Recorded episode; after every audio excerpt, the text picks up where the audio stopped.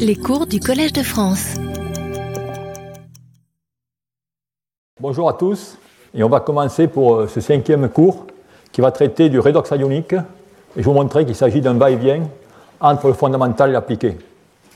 Et ce cours sera suivi d'un séminaire sur lequel on va voir la sociologie des atomes et euh, également l'aspect euh, chimie du solide.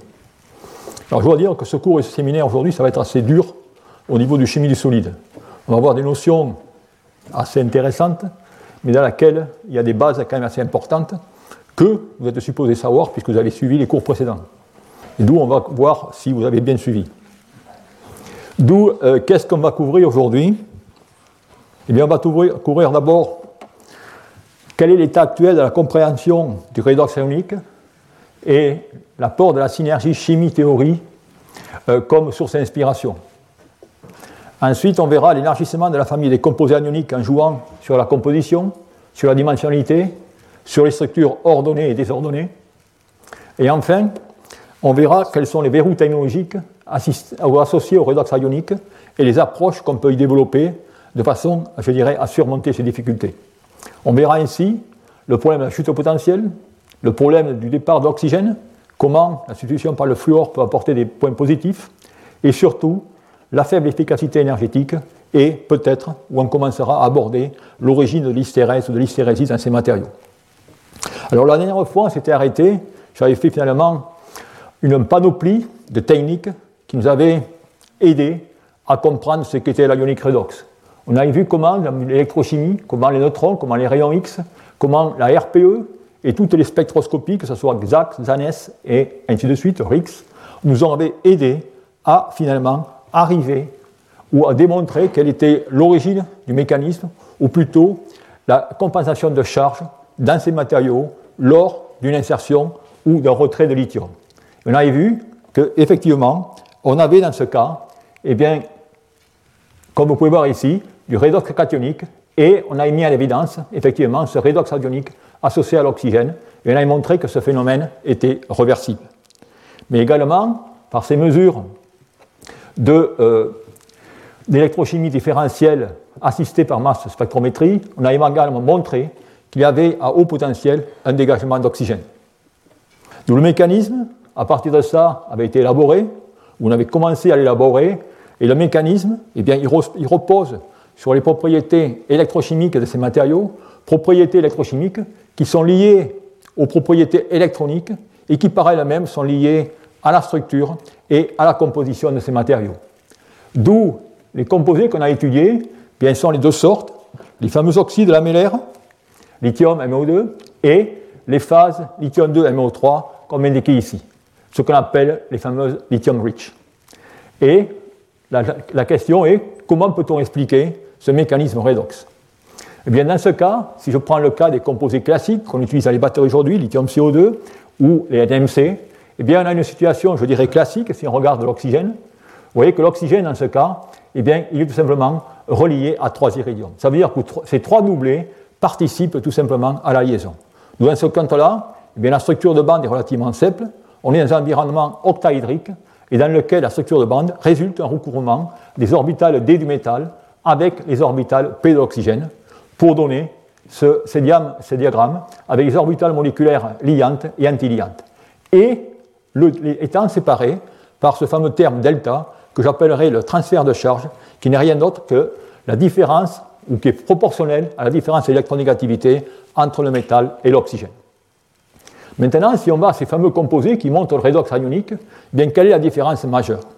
Cette différence majeure, elle est relativement simple. Si on regarde la structure, on a cette structure en nid d'abeille, dans laquelle vous avez ici l'atome en jaune qui est l'atome de lithium.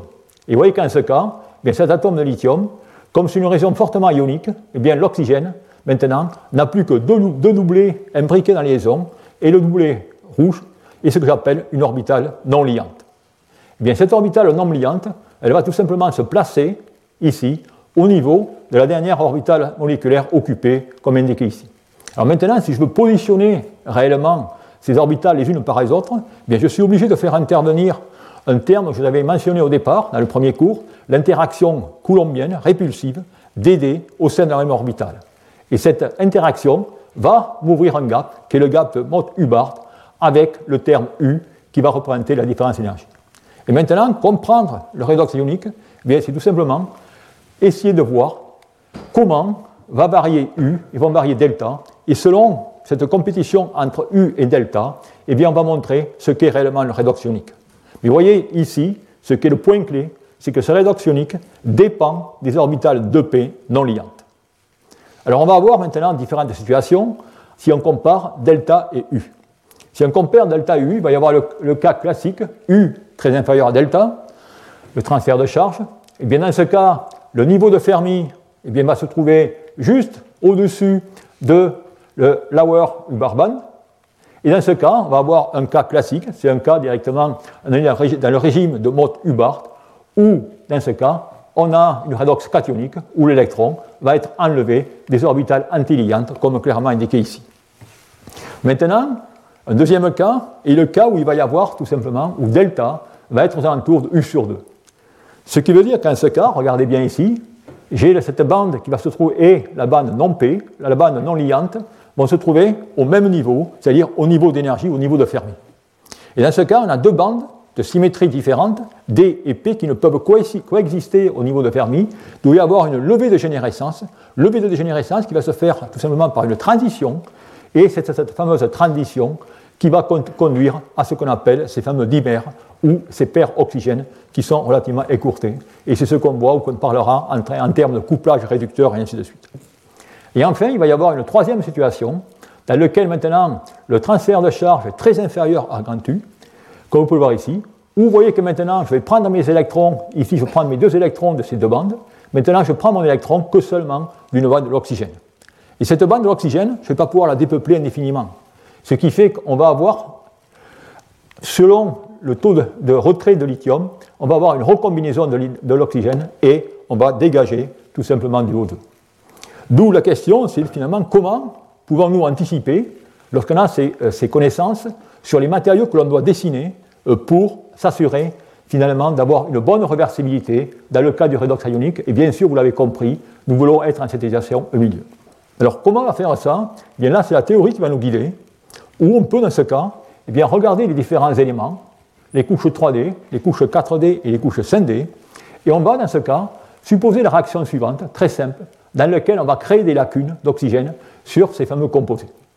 Et on va faire, avec des mesures de DFT plus U, eh bien, faire des calculs de l'enthalpie positive, c'est-à-dire l'enthalpie de formation de ces lacunes dans ce matériau.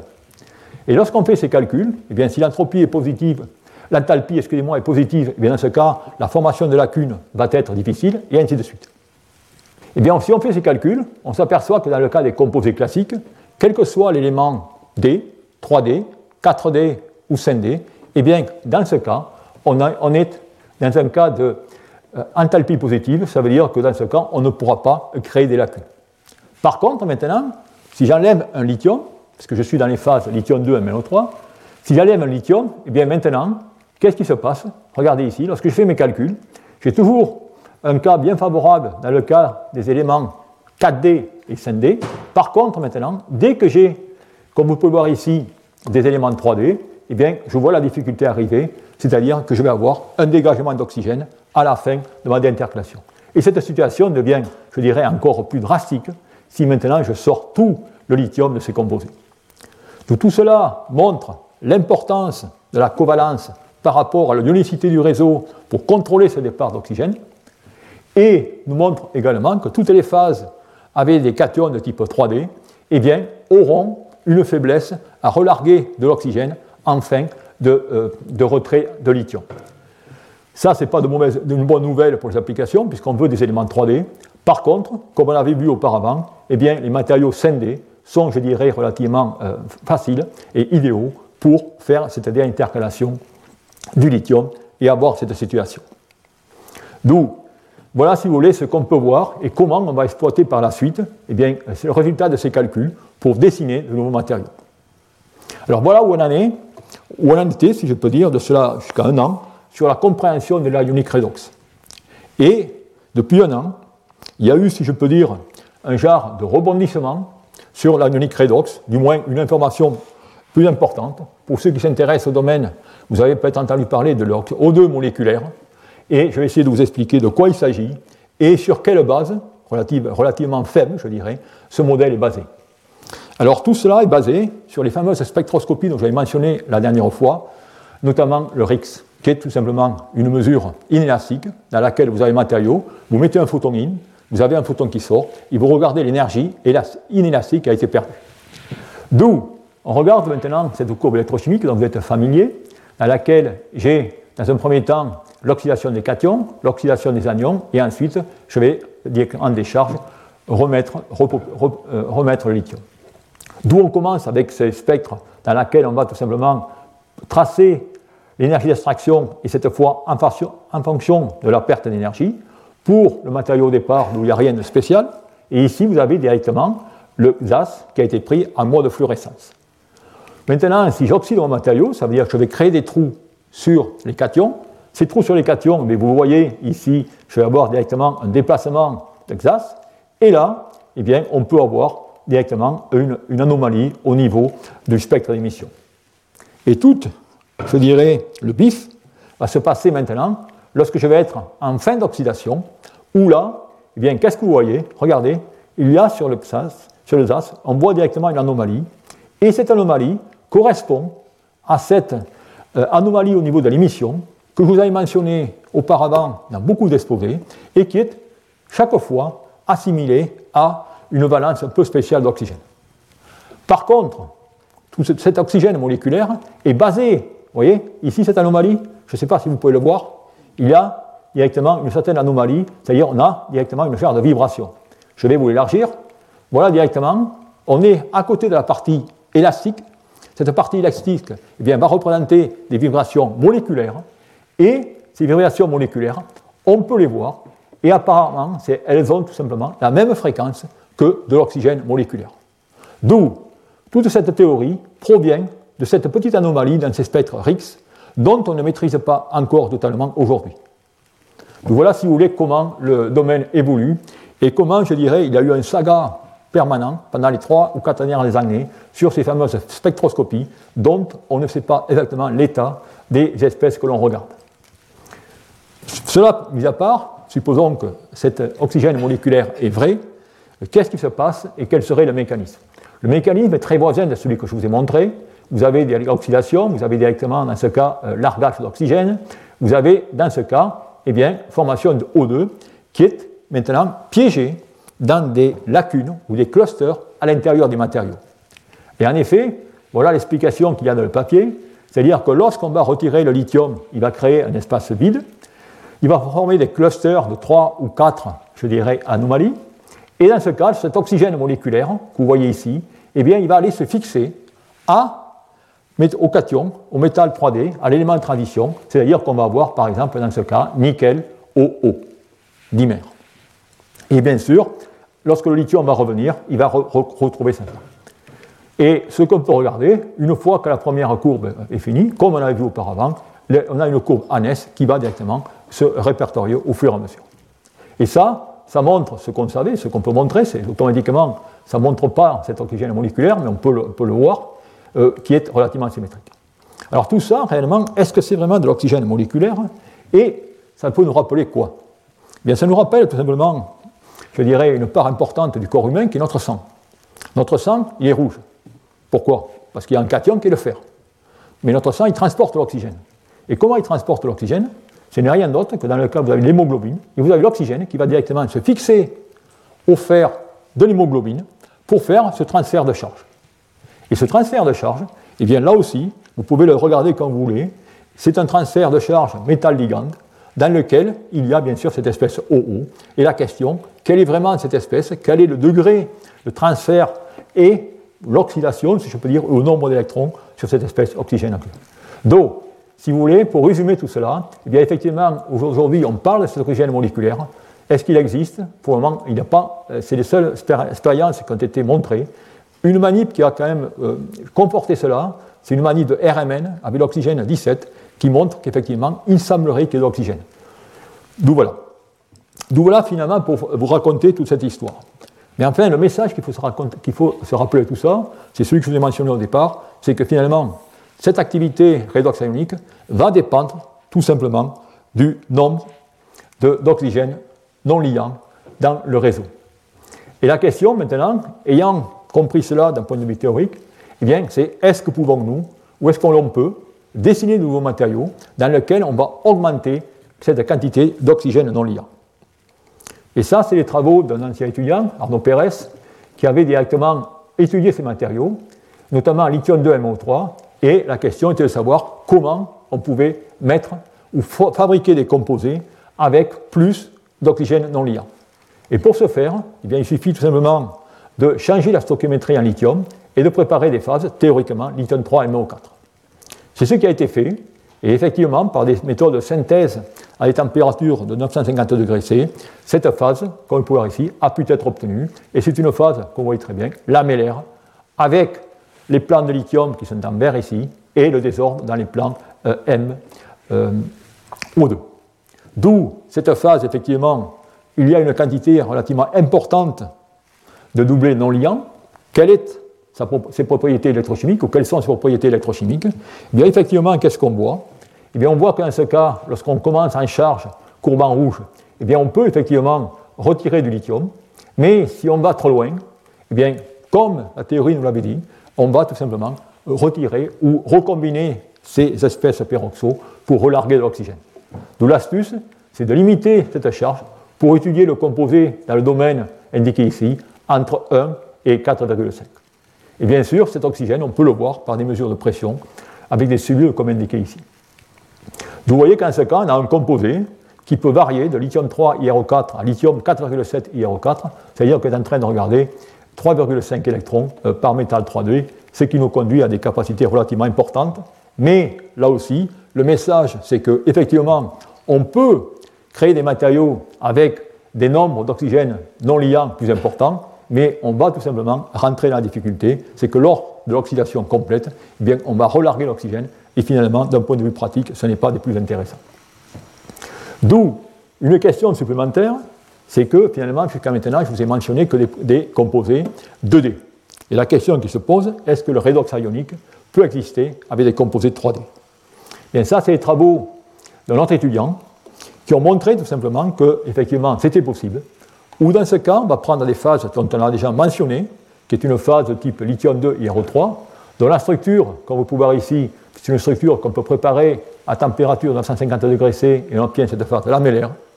Et là, en simplement en changeant les conditions, eh bien, on peut, à des températures supérieures, obtenir un autre polymorphe qu'on appelle un polymorphe bêta, dans lequel, dans ce cas, eh bien, je ne vais plus avoir un empilement de couches de lithium, lithium IR, mais je vais avoir tout simplement un empilement de couches lithium 2 IR pour conduire à cette structure trois-dimensionnelle qui est la phase bêta. Et là aussi, eh bien, si on regarde l'électrochimie, on a une fois de plus un comportement relativement intéressant, puisque maintenant j'ai une structure trois-dimensionnelle, d'où je vais avoir, comme vous pouvez voir ici, des courbes qui ne vont pas directement évoluer comme auparavant, c'est-à-dire qu'en cyclage, je vais pouvoir une certaine euh, je dirais, euh, performance qui sera beaucoup meilleure. Et là aussi, on a une fois de plus le redox ionique, comme on le voit par ces mesures d'XPS avec ce fameux pic dont je vous ai euh, parlé à 531 ou 530,6 électronvolts. Et on peut par neutron, là aussi, montrer effectivement que lorsqu'on a cette formation de cette espèce oxygénée, il va y avoir une distorsion de structure que l'on peut le voir par des mesures de neutrons. Donc voilà, si vous voulez, ce que l'on peut faire avec ça. Et là, eh bien, automatiquement, ça, euh, je dirais, ça expose ou ça ouvre un autre champ d'exploration de nouveaux composés. Et ce champ d'exploration, eh on l'a bien sûr euh, exploité au maximum. Et je mets ici, si vous voulez, ce que j'appellerais l'autoroute des composés au redox ionique, dans lequel on peut jouer, comme je vous l'ai mentionné, soit sur le contenu lithium ou sur le rapport lithium sur M, ou alors sur la dimensionnalité de la structure, c'est-à-dire des structures 1D et 2D. Et à l'intérieur, on a des matériaux qui sont relativement intéressants. Je vous parlerai des phases désordonnées sous peu, avec, au fur et à mesure qu'on va à des rapports lithium sur M relativement importants, on a des phases dans lesquelles maintenant, vous voyez, ce n'est même plus des phases, on a des clusters, et dans ce cas, bien sûr, on a des problèmes de dissolution, et c'est très difficile d'utiliser ces matériaux dans des électrolytes de batterie. Et bien sûr, lorsqu'on va des rapports lithium sur M très importants, bien, ce que je vous ai mentionné, lorsque vous retirez le lithium, vous avez un départ d'oxygène et ainsi de. Donc voilà, si vous voulez, toute une chimie qui a été, je dirais, qui, a émané de cette, de cette activité ionique redox. Et ce qui est aussi intéressant, c'est grâce à cette chimie, on a pu l'étendre, non pas, seulement à celle du lithium, mais à celle du proton, puisqu'on peut faire des réactions relativement simples d'échange entre lithium et le proton à des températures relativement basses entre ces différents matériaux. Et grâce à cela, eh bien, on peut, je dirais, préparer toute une ribambelle de nouveaux matériaux dans lesquels on n'a pas maintenant du lithium, mais on a des protons, et on peut obtenir toutes ces phases protonées qui présentent des, je dirais, des interactions ou des propriétés très intéressantes, non pas seulement dans le cas des batteries, mais pour des matériaux pour l'autocatalyse ou l'électrocatalyse, et ainsi de suite. Donc voilà, si vous voulez, à peu près en niveau matériaux, euh, ce que l'on a fait. Alors si on regarde cela, il y a quand même une question qu'on doit se poser, si on fait vraiment l'analyse de ce qui se passe à l'intérieur de ces matériaux et les différents concepts qu'on a. En effet, les concepts que l'on a eh bien, sont indiqués ici. Le premier concept, c'est le concept du redox acryonique que l'on connaît depuis 25 ans, et dans lequel, euh, si on vous disait dans ce cas, si j'ai un cation dans le feuillet de Van der Waals, eh bien dans ce cas, c'est mauvais, et mon, euh, matériau d'électrode n'aura pas de puissance, ainsi de suite. Et je vous avais montré ça dans le cas des composés lithium et NiO2. Rappelez-vous, vous avez dit qu'il faut à tout prix préparer des, composés stoichiométriques pour pas que du nickel aille dans les fusées de Van der Waals. L'autre jour, le dernier cours, je vous ai montré que maintenant, lorsque je regarde ce fameux anionic redox, et lorsque je vais à haut potentiel, eh bien voilà directement l'image en spectroscopie qu'on avait tout simplement récupérée. Et vous voyez qu'en ce cas, je dirais c'est presque une soupe d'atomes dans laquelle tout se mélange. Il y a les plans MX2, et vous voyez qu'entre ces plans, eh bien, il y a une migration relativement considérable d'atomes. Donc la question qu'on peut se poser, c'est pourquoi ces composés fonctionnent-ils? Et la question qu'on peut se poser, c'est finalement, est-ce qu'on ne serait pas en train de euh, surregarder toute une famille de composés qui pourraient être relativement intéressantes pour tout ce qui est la unique redox?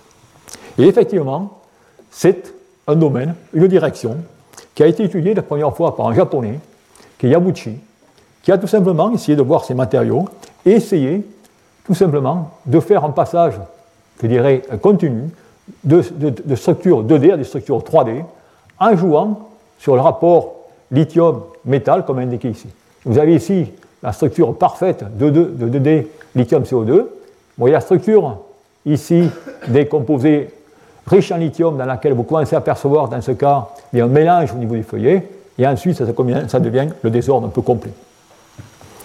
Eh bien, il a travaillé sur ces composés et effectivement, il a pu montrer que ces composés avaient une activité ionique redox, avaient des capacités, une fois de plus, relativement larges, mais cependant, si vous regardez ici les performances, vous apercevez qu'il y a quand même un écart relativement conséquent entre la courbe de décharge et la courbe de charge, c'est-à-dire qu'il y a une hystérèse, et cette hystérèse, je reviendrai dessus, c'est un handicap au niveau efficacité énergétique. Et bien sûr, il a généralisé cette étude à de nombreux composés, avec chaque fois, notez bien, qu'il y a toujours dans ces composés soit un métal D0, comme le titane, ou un métal directement D10, comme dans ce cas euh, l'étain.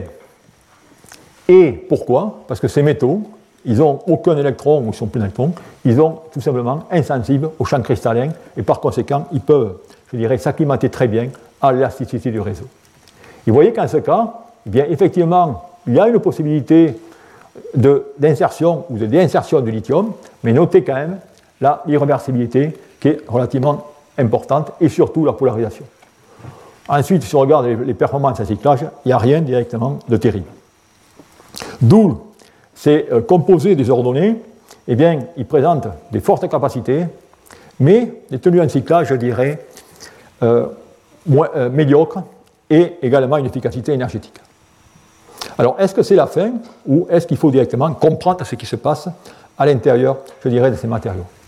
Alors, d'autres études ont eu lieu sur des composés un peu différents.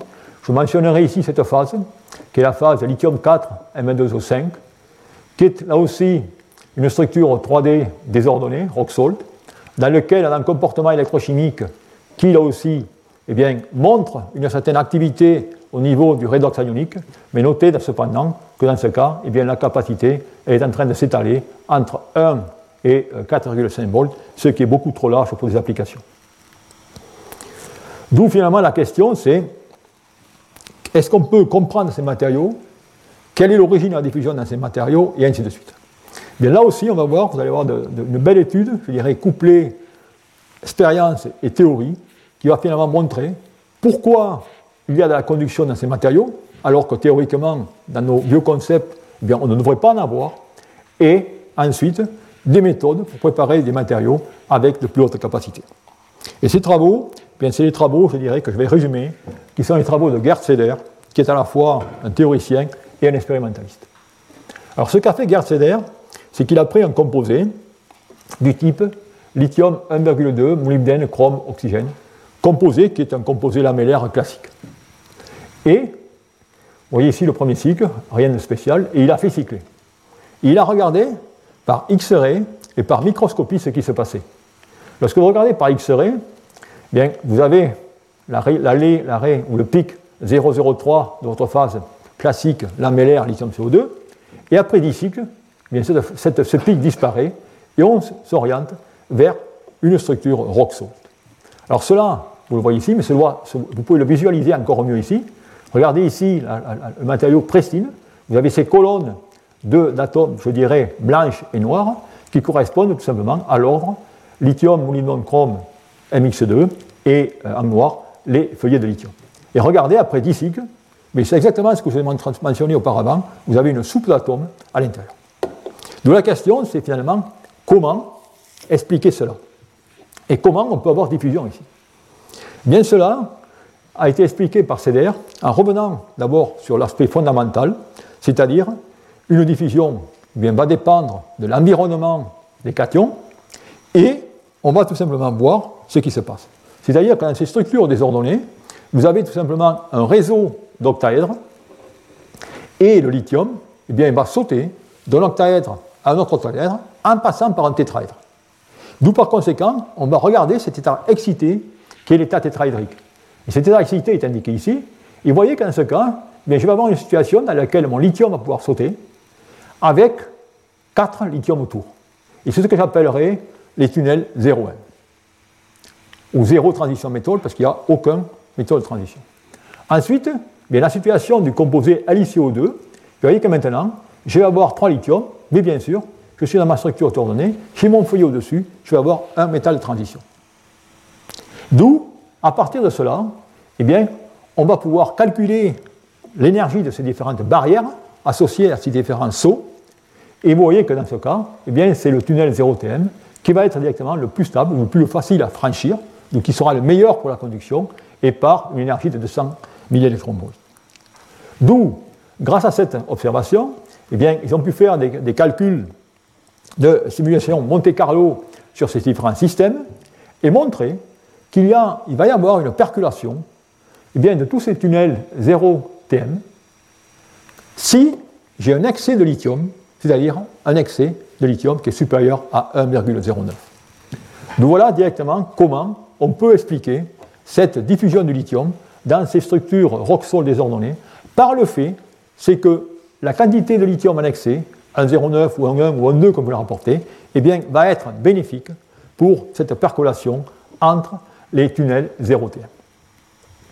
Alors ensuite, la question que l'on peut se poser, eh bien, est-ce que cette répartition est statique ou est-ce que j'ai de l'ordre à courte distance? Bien là aussi, une manip très intéressante de Seder, une fois de plus, c'est qu'il a pris deux composés, d'une chimie, je dirais, relativement identique. La composition est indiquée ici, dans lequel il a utilisé le zircon, zirconium ou titane. Vous voyez que c'est exactement la même. Bon, zirconium titane, c'est directement les mêmes éléments, même, euh, même colonne, d'où automatiquement on a des propriétés chimiques relativement intéressantes. Il regarde les propriétés électrochimiques, et vous voyez que dans ce cas, dans le cas du zirconium, eh bien, vous avez une polarisation relativement importante, d'où une limitation cinétique. Et regardez ici, par exemple, je prends les phases avec le titane, eh bien, vous voyez qu'entre température ambiante et 55 degrés, je n'ai une modification que de 27%. Maintenant, si je prends pour le zirconium, bien, j'ai 53%. Et si je mesure la diffusion, eh bien finalement dans ce cas, je m'aperçois que j'ai bien sûr une diffusion qui va être plus avantageuse dans le cas du titane que dans le cas du zirconium. D'où la question, c'est pourquoi? D'où retour à l'expérience, et on fait directement dans ce cas, dans la microscopie électronique, et je vous présente ici des clichés de, ah, des clichés de microscopie électronique. Vous avez ici le titane, vous avez ici directement le zirconium. Et qu'est-ce que vous voyez Vous voyez les tâches classiques de ce, de ce désordonné. Vous apercevez ici ces sortes d'anomalies qui sont un peu, je dirais, floues, qui, tout simplement, indiquent que vous avez directement de la diffusion dans ces matériaux, c'est-à-dire que vous avez des structures ou des ordres cationiques à longue distance, ou à, courte distance, excusez-moi. Et dans ce cas, eh bien, on peut maintenant faire une analyse par neutrons de ces matériaux et analyser les, les diffractogrammes de neutrons par cette fonction de distribution de paires pour finalement faire ressortir de cette diffusion les aspects d'ordre locaux qu'il y a à l'intérieur de ces structures. Et en faisant cela, et eh bien ensuite, par des simulations avec des modèles statistiques ou des simulations de Monte Carlo dans lesquelles on va considérer ces différentes sortes de cations ou d'entités, eh bien on peut montrer que dans ce cas, eh bien, il va y avoir effectivement une percolation des, tunnels OTM dans la structure avec le titane. Et vous voyez qu'en ce cas, cette percolation, eh bien, elle n'est pas terrible. Et vous le voyez encore mieux ici, où ils peuvent en déduire la connectivité de ces différentes entités, non seulement la population, mais également la connectivité. Et dans ce cas, eh bien, ils expliquent comment et pourquoi il se passe en ce cas une euh, diffusion qui est moindre dans le cas des phases au zirconium que dans le cas des phases au titane. Alors, ayant fait cette démonstration, eh bien, ils ont ensuite généralisé leur programme pour prédire quels seraient ou quels sont les différents éléments que l'on doit combiner ensemble pour s'assurer d'avoir des structures désordonnées dans lesquelles on aurait une bonne diffusion. Et il apparaît que vous avez dans ce cas le couplage, eh bien c'est un couplage, vous pouvez voir, il y a toujours des zéros, un nobium, vous avez toujours un titane, ils sont toujours là, avec du 2+. Alors bien sûr, lorsqu'on regarde ça, on pourrait se dire, ouais, c'est génial, mais on peut finalement le comprendre très bien par l'intuition chimique, parce que tout simplement, il vous faut un état d'oxydation relativement élevé. Cet état d'oxydation relativement élevé, eh bien, avec ses balances élevées, elle va avoir très repulsif, d'où par conséquent, il n'y aura aucun problème pour mélanger le lithium. Mais en même temps, eh bien, si je prends un, allez, un tungstène plus 6 et si je prends un nickel plus 2, je vais avoir une taille, une rayon ionique va être très différente, d'où, dans ce cas, ce rayon ionique va être différent, il va vouloir avoir la ségrégation. C'est la raison pour laquelle je vais maintenant marier ce M6 avec des M2 relativement spécifiques, car un M2, eh bien, dans ce cas, il va avoir une répartition de charge locale et il ne va pas avoir besoin directement de se mélanger avec les plus 5, les plus, 4 et les plus 6. D'où, grâce à cela, eh bien, il a pu simplement dessiner un composé qui, une fois de plus, est intéressant d'un point de vue fondamental, si on regarde les capacités, mais d'un point de vue application, n'a pas beaucoup d'intérêt, vu tout simplement l'hystérèse qu'il y a entre la charge et la décharge. D'où, vous avez vu la progression, on est passé de structures désordonnées avec une répartition statistique. Ensuite, on a montré qu'il y avait une importance de l'ordre cationique local euh, pour savoir le composé qui va avoir directement le plus de diffusion ou non. Et ce que l'on peut faire, c'est finalement avoir des structures désordonnées sans aucun ordre local cationique. Et là aussi, je trouve que c'est encore euh, une, approche très intéressante, une fois de plus, de Gerseder, qui vient du domaine de la métallurgie et qui va faire un raisonnement relativement intéressant, qui nous est pas tellement familier en chimie solide, mais il va directement parler des matériaux à haute entropie. Et ces matériaux à haute entropie, c'est des matériaux relativement intéressants, qui sont bien connus dans le domaine de la métallurgie, ou qui consistent finalement à mélanger plusieurs éléments et utiliser dans ce cas, eh l'entropie de configuration pour augmenter la solubilité de ces éléments. Et c'est ainsi que finalement que l'on peut, en, mélangeant tous ces matériaux, ici, vous voyez, 5 ou 6 matériaux, on peut obtenir des phases uniques et pures, et strictement euh, rock-sol désordonnées. Cela n'est pas spécifique directement aux métaux ou à la métallurgie, puisque en 2015, Eh bien, ça a été appliqué au cas des oxydes. Et vous voyez ici, vous prenez un fifrolène de MgO, CO, nickel, et vous mettez tout ça dans un pot, vous chauffez. Eh bien, c'est cette entropie de configuration qui va vous permettre d'obtenir une phase pure à des températures qui sont relativement modérées. Et bien sûr, cette, entropie de configuration, elle est réversible. Donc par conséquent, vous voyez ici, j'ai tout simplement un, composé multiphasé. Je deviens single phasé, ou monophasique, excusez-moi ici. Et si je laisse, j'abaisse la température, je reviens dans mon système. D'où l'astuce, c'est tout simplement de tremper le système et de stabiliser cette phase à haute température. Eh bien, ces fameux composés dont je vous ai mentionné, ces fameuses structures rock-sol désordonnées, eh bien, elles sont idéales pour ce genre d'application, puisqu'on peut y mettre des éléments divalents, trivalents, voire euh, euh, pentavalents, et c'est là où l'air a appliqué également cette méthode au rock-sol désordonné. Alors cette méthode, il a appliqué. Alors maintenant, vous allez pouvoir contester, vous allez dire, c'est plus la chimie du solide puisqu'on mélange tout. Mais force est de remarquer que ça marche. C'est-à-dire qu'en ce cas, il a préparé des composés de type TM2. Alors TM2, ça veut dire qu'en ce il va y avoir une substitution, alors là je ne me rappelle plus, je vois plus tellement, titane plus fluor. TM4, il part d'un composé, il va mettre 4 substituants, un TM6. il fait sa manip et, vous voyez, il a une structure rock-sol désormais. Et là, vous pouvez regarder le, fitting et tout ça, c'est relativement parfait. Il fait euh, de l'IDAX pour voir finalement la répartition. Et effectivement, il a une répartition intéressante. Alors la question, si vous voulez, maintenant que je dois répondre, c'est qu'il s'amuse à faire ça TM2, ça veut dire qu'il va y avoir 4 éléments. TM4, il va y en avoir 6, TM8, TM6, il y en a 8. Donc pourquoi en mettre tant? Pour en mettre tant, si on fait maintenant la microscopie électronique, parce que n'oubliez pas, c'est ce que je regarde, je veux savoir directement quel va être cet ordre local des cations. Eh bien, si je fais la microscopie électronique, qu'est-ce que je vois? Eh bien, au fur et à mesure que je vais augmenter les éléments, je vais bénéficier de cette entropie de configuration pour faire tout simplement euh, une meilleure solubilité des différents éléments et obtenir des phases pures. Et effectivement, vous voyez que ce que je vous ai mentionné auparavant, vous savez, ces zones floues dans le fond derrière qui était la diffusion, vous apercevez que cette diffusion, elle disparaît totalement dans ces composés à 8 éléments.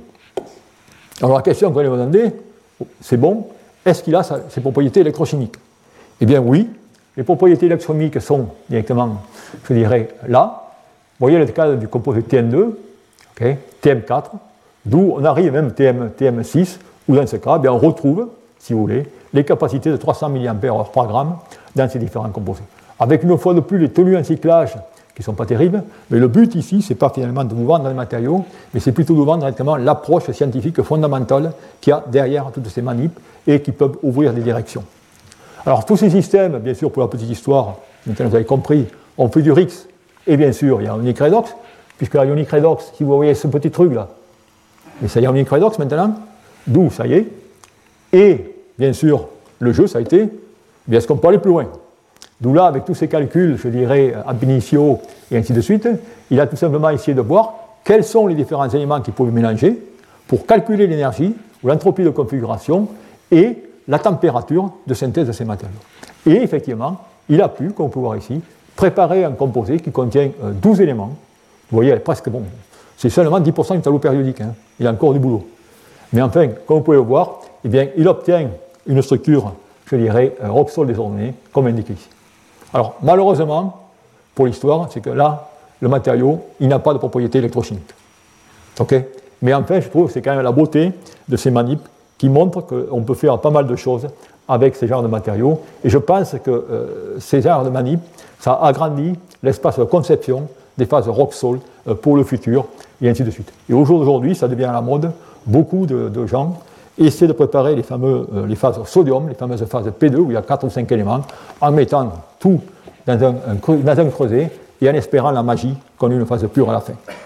D'où voilà, si vous voulez, on en est un peu sur les matériaux.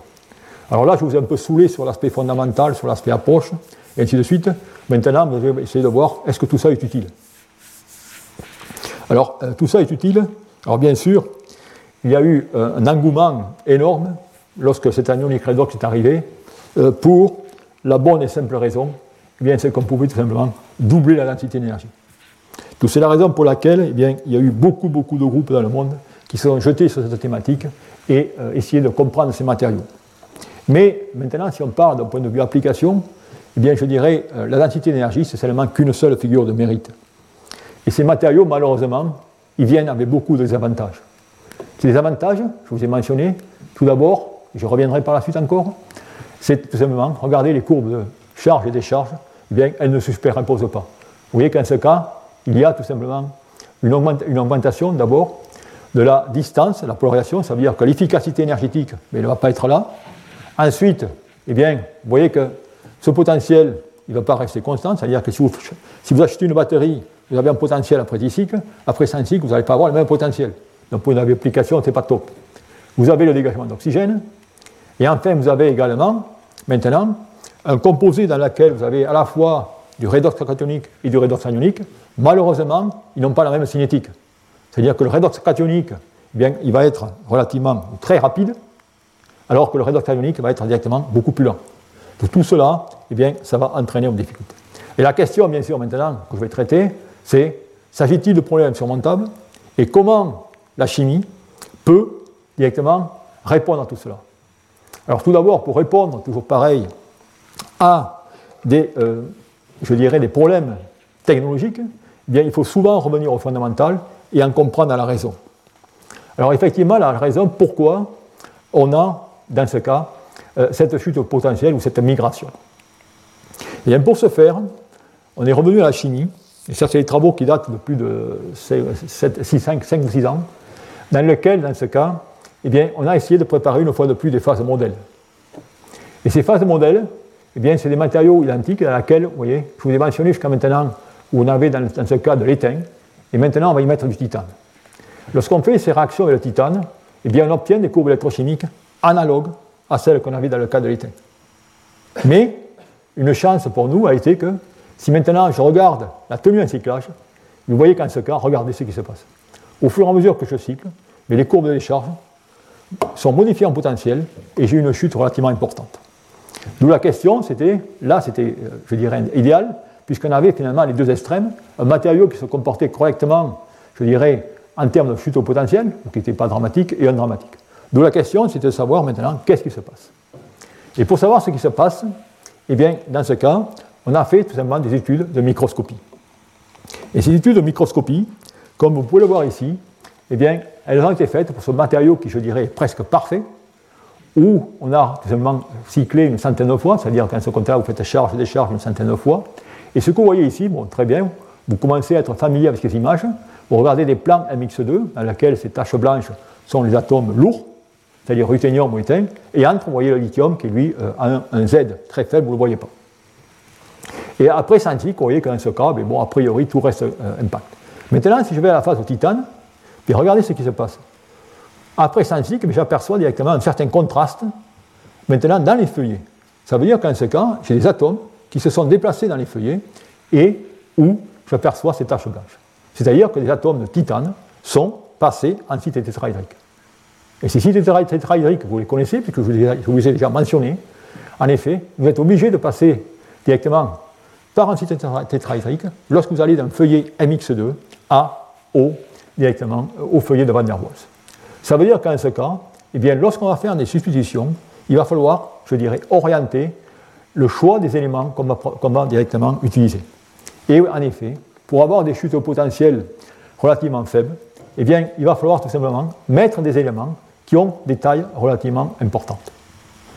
Et c'est grâce à cela qu'aujourd'hui, on arrive à dessiner des matériaux qui montrent des chutes au potentiel relativement faibles et un des derniers, matériaux qui vient d'être directement euh, synthétisé et qui est très prometteur est celui indiqué ici. Alors vous voyez du ruthénium, vous ne faites pas trop de soucis, il n'y en a pas beaucoup, il n'y en a que 0,05%. D'où voilà, si vous voulez, comment on peut faire ça. Tout ça, c'est une approche qui avait été tout simplement euh, utilisée dans notre groupe. Une approche très intéressante qui a été également poursuivie, et je trouve que l'idée derrière celle-ci aussi est très belle. C'est une approche qui a été poursuivie par Kisukan.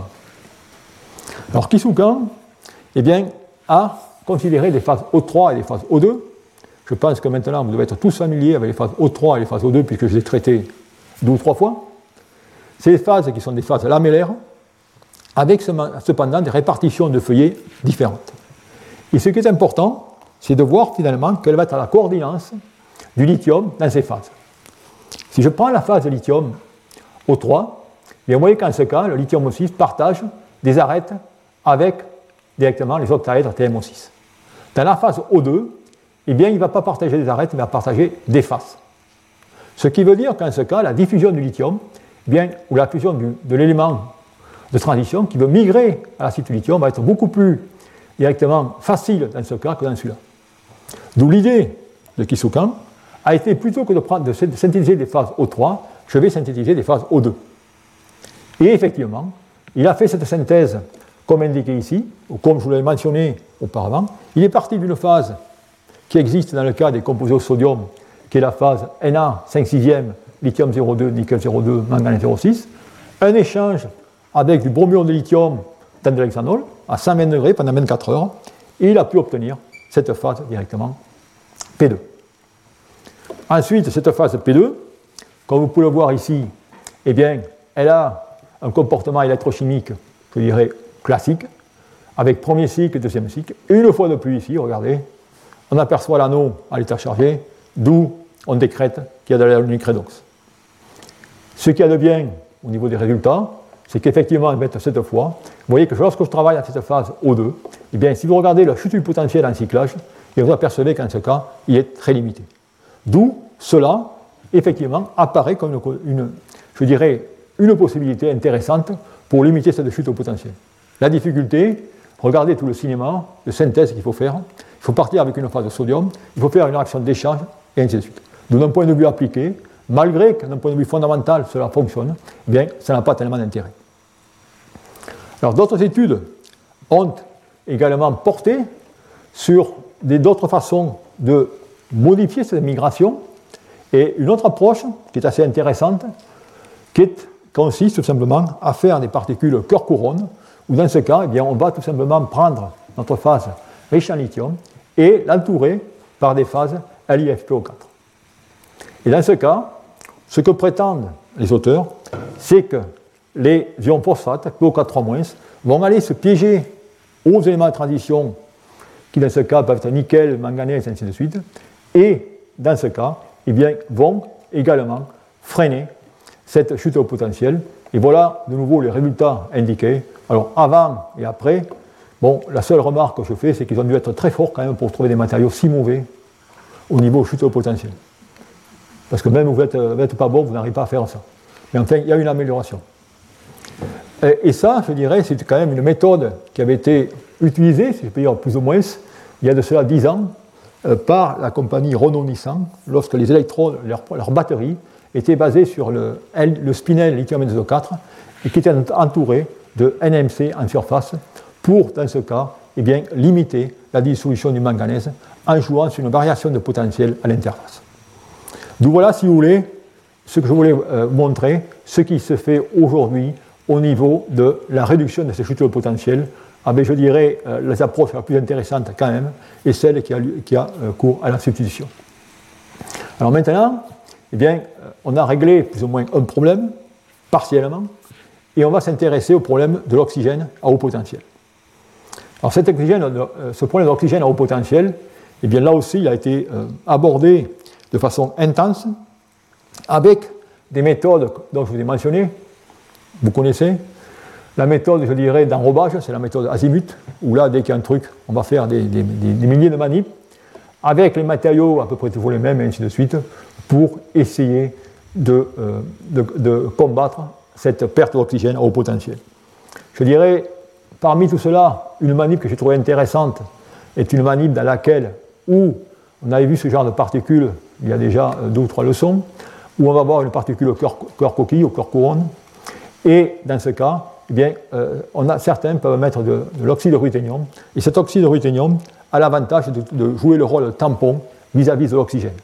Et de ce fait, il peut, si je peux dire, euh, créer ce gradient de concentration qui est nécessaire pour combattre ce départ d'oxygène à haut potentiel. Tout ça, c'est une méthode qui a été utilisée mais qui n'a pas été poursuivie. Une autre méthode euh, qui est intéressante, du moins le concept, et je vous donne le concept parce que je vous montre quand même comment en science on raisonne, est une méthode qui a été développée par Shelley Menck, qui elle s'est dit, écoutez, à haut potentiel, mon problème, c'est que j'ai des lacunes d'oxygène. D'où la question, pourquoi pas tout simplement, eh bien, je vais directement synthétiser mon matériau dès le départ avec ces lacunes d'oxygène. D'où par conséquent, je ne vais pas les créer à haut potentiel. C'est ce qu'elle a fait. Et dans ce cas, elle a réagi directement à ces phases, lithium rich, avec dans ce cas du bicarbonate euh, d'ammonium, comme indiqué ici, ou de l'hydrocarbonate d'ammonium, comme indiqué ici, selon les conditions à 200 degrés à 10 heures. Et elle a pu, dans ce cas, créer des lacunes à la surface de ces matériaux. Et ayant ces lacunes, eh bien, elle a regardé ensuite quel était le comportement au niveau électrochimique. Et le comportement au niveau électrochimique eh bien, est indiqué ici. Vous voyez qu'en ce cas, il y a une amélioration en ce qui concerne la tenue en cyclage. Par contre, au niveau de la chute au potentiel, eh bien, dans ce cas, ce n'est pas du tout positif, ce qui fait que dans ce cas, on peut dire qu'effectivement, cette méthode peut, à la rigueur, jouer sur la, tenue en capacité, mais n'affecte en rien euh, la, chute au potentiel de ces matériaux. Les méthodes pour combattre cet oxygène, qui se sont avérées les plus utiles, et dont je vais vous parler maintenant, c'est des méthodes dans lesquelles on a introduit directement une substitution partielle du fluor sur l'oxygène. Ici, vous avez tout simplement ce qui s'est fait au niveau des composés lamellaires, dans lequel, dans ce cas, eh bien, on va tout simplement introduire du fluor sous la forme de, fluorure de lithium. Et c'est des matériaux qui sont préparés à euh, haute température, 700 degrés, après des broyages mécaniques pour obtenir ces phases fluorées, comme indiqué ici. Alors, la teneur en fluor de ces matériaux n'est jamais indiquée bien précédemment, car il n'est pas évident, je dirais, de déterminer ces euh, teneurs en fluor par des mesures classiques. Seule la RMN peut vous apporter, je dirais, des, informations importantes. Mais on peut obtenir, dans ce cas de ces, de roxols désordonnés, de nouveau de meilleures performances si on veut. Mais définitivement, quel est le but et finalement quel est le rôle du fluor dans ces composés, il n'est pas, il se peut se comprendre, d'abord, il va automatiquement augmenter l'ionicité du matériau, d'où par conséquent, il va modifier le potentiel légèrement, l'augmenter, mais surtout que si vous mettez un fluor, vous allez dans ce cas, eh bien, augmenter l'activité du cation. C'est-à-dire que le nickel va participer beaucoup plus au redox anionique, et si le cation y participe plus, ça veut dire que l'anion y participera moins. D'où automatiquement vous irez moins haut en potentiel et vous relarguerez euh, moins d'oxygène. Donc c'est par ce fait, si vous voulez, que ces matériaux sont intéressants. Et en effet, maintenant, on peut faire des mesures d'électrochimie, je dirais, différentielles, assistées par, spectroscopie de masse, spectrométrie de masse, excusez-moi, dans lesquelles on va pouvoir mesurer en fonction de la charge de l'accumulateur quelle va être la quantité de CO2 en rouge et la quantité, euh, excusez-moi, CO2 en bleu et oxygène en rouge qui va se dégager. Vous voyez, dans le matériau qui est non fluoré, on a des, quantités importantes. Et regardez maintenant le pic dans le cas, dirais, où le matériau est fluoré. Et dans ce cas, eh bien, vous voyez qu'on a, euh, un facteur 4 de, réduction dans le dégagement d'oxygène, avec de plus, que je vous ai mentionné, regardez, ce dégagement arrive à un potentiel plus haut dans le cas du composé au fluor. D'où définitivement le fluor diminue la quantité de rejetée. voilà une, manip qui a été faite. Une manip qui a été faite ensuite au laboratoire ici est un peu différente. C'est, je dirais, un mélange des deux finalement, dans lequel on s'est dit à cette fois, puisque j'ai une non-stoichiométrie en oxygène à haut potentiel, pourquoi je ne prépare pas directement mes phases d'élitier que je sais non-stoichiométrie en oxygène et ensuite, pourquoi je ne vais pas y mettre à température ambiante avec des, euh, agents comme difluorure de xénon qui va pouvoir engendrer des réactions relativement basse température et refluorer mes matériaux. Donc ce qu'on fait en ce cas, c'est qu'on fait une oxydation électrochimique pour créer ces lacunes vient ensuite directement euh, remplir avec du fluor. Et dans ce cas, eh bien, qu'est-ce qu'on a pu obtenir? Eh bien, effectivement, on a pu obtenir une amélioration au niveau des capacités, comme indiqué ici, on a pu obtenir là aussi une amélioration au niveau du, potentiel. Et enfin, euh, l'efficacité énergétique ou la densité énergétique a pu être améliorée. D'où là aussi, voilà des approches qui sont, je dirais, élégantes au laboratoire, mais de nouveau, d'un point de vue pratique, eh bien, euh, faire ces traitements avec le difluorure de xénon. Et pour ceux qui veulent faire la, manip, je vous conseillerais directement que si vous posez des, creusets de nickel, eh bien, traitez-les d'abord avec le fluor, sinon vous ne verrez jamais rien. C'est le fluor, c'est le nickel qui va prendre votre fluor. D'où il faut directement les saturer. Donc voilà ce qui se fait au niveau de la substitution. Et je dirais le dernier travail qui a eu lieu dans ce domaine, c'est un travail de Peter Booth, qui, lui, a tout simplement fait un nouveau composé, comme vous pouvez le voir ici, dans lequel il va réagir le fluorure de lithium avec Li2O, Mn2O3, pour donner cette phase lithium-2, MnO2F. Une fois de plus, structure hors sol désordonnée, dans lequel on a le comportement classique avec redox cationique et anionique, avec redox cationique avec le manganèse du plus 3 à plus 4, et également formation de dimère. Et ensuite, eh bien, si on regarde effectivement, dans ce cas, ce fluor, vous pouvez voir ici, c'est le départ d'oxygène qui était indiqué ici en noir, eh bien, relativement euh, minime, alors que celui de CO2, bon, lui, c'est important, mais tout simplement, c'est une réaction avec l'électrolyte. Et les tenues en capacité eh bien, euh, sont indiquées ici. Vous voyez qu'en ce cas, on a une réduction du départ d'oxygène, mais on a encore des capacités qui, euh, je dirais, décroît rapidement. D'où voilà, si vous voulez, à peu près comment aujourd'hui sont traités ces problèmes de départ d'oxygène. Et parmi toutes les solutions que j'ai mentionnées, je dirais qu'il n'y en a pas encore une qui est, réellement s'applique d'un point de vue pratique dans l'industrie.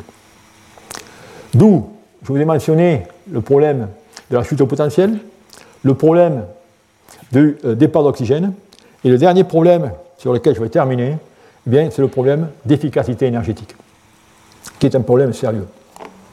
En effet, L'efficacité énergétique est indiquée ici. Aujourd'hui, eh les batteries qu'on utilise, c'est 98% d'efficacité énergétique. Pour la bonne et simple raison, c'est que le potentiel entre la charge et la décharge est, je dirais, relativement constant. Bon, écoutez, j'ai fait cette courbe qui n'irait pas dans les dimensions, mais théoriquement, les deux potentiels se superimposent. Si maintenant, je vais tout simplement dans le cas des composés que j'ai mentionnés, lithium 2, ruthénium éteint au 3, eh bien, vous voyez qu'en ce cas, déjà, déjà, je baisse à 92%. Et finalement, ces fameuses lithium riches NMC, ce que l'on veut appliquer dans les prochaines générations de batteries, eh bien, ils ne sont aujourd'hui qu'à 86%.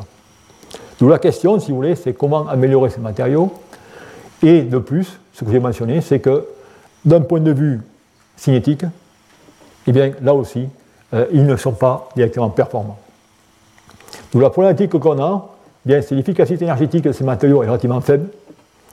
Ça demande une perte d'énergie dissipée en chaleur que si on veut les utiliser dans des accumulateurs, il va falloir directement avoir ou traiter les problèmes de refroidissement de ces batteries.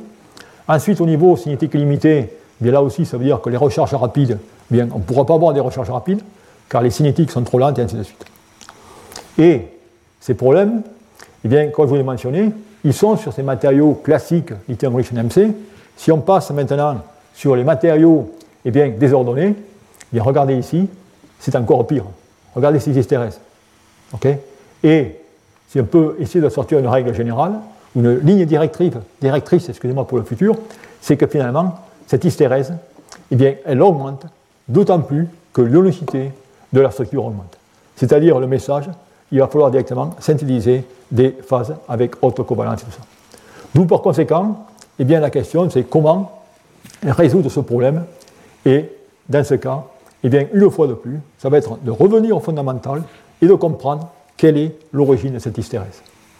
Et ça, eh bien, c'est des travaux qui se font actuellement au laboratoire, dans lesquels on va voir quelle est la problématique et ce que l'on cherche.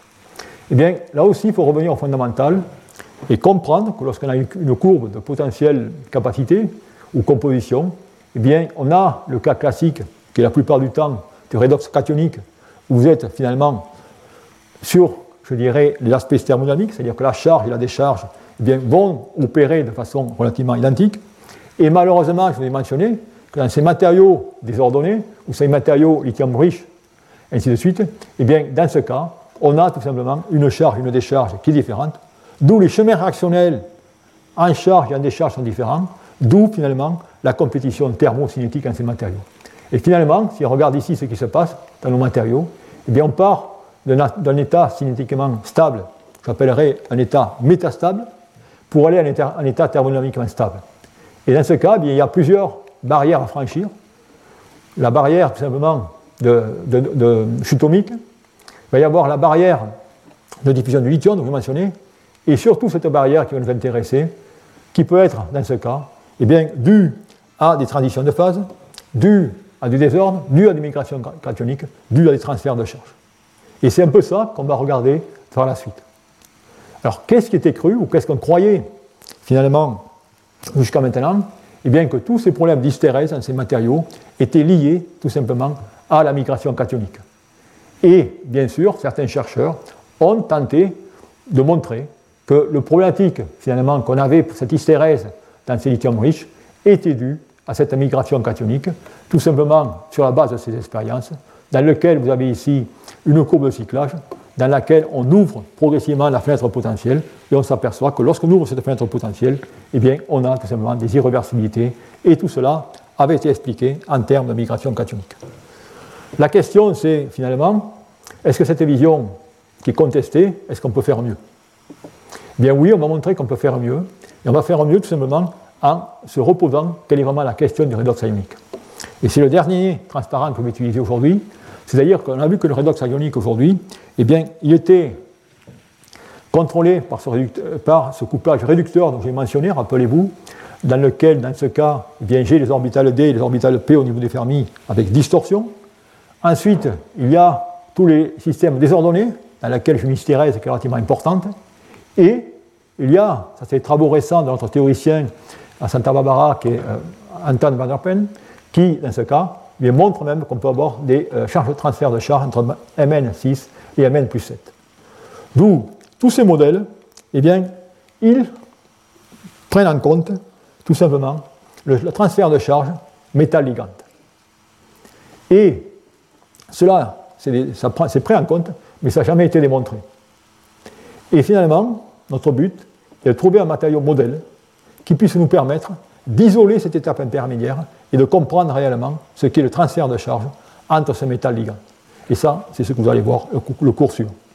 D'où avec ce, je terminerai sur le cours d'aujourd'hui, dans lequel je vous donner beaucoup de notions, une fois de plus fondamentales, appliquées, expérimentales sur ces matériaux.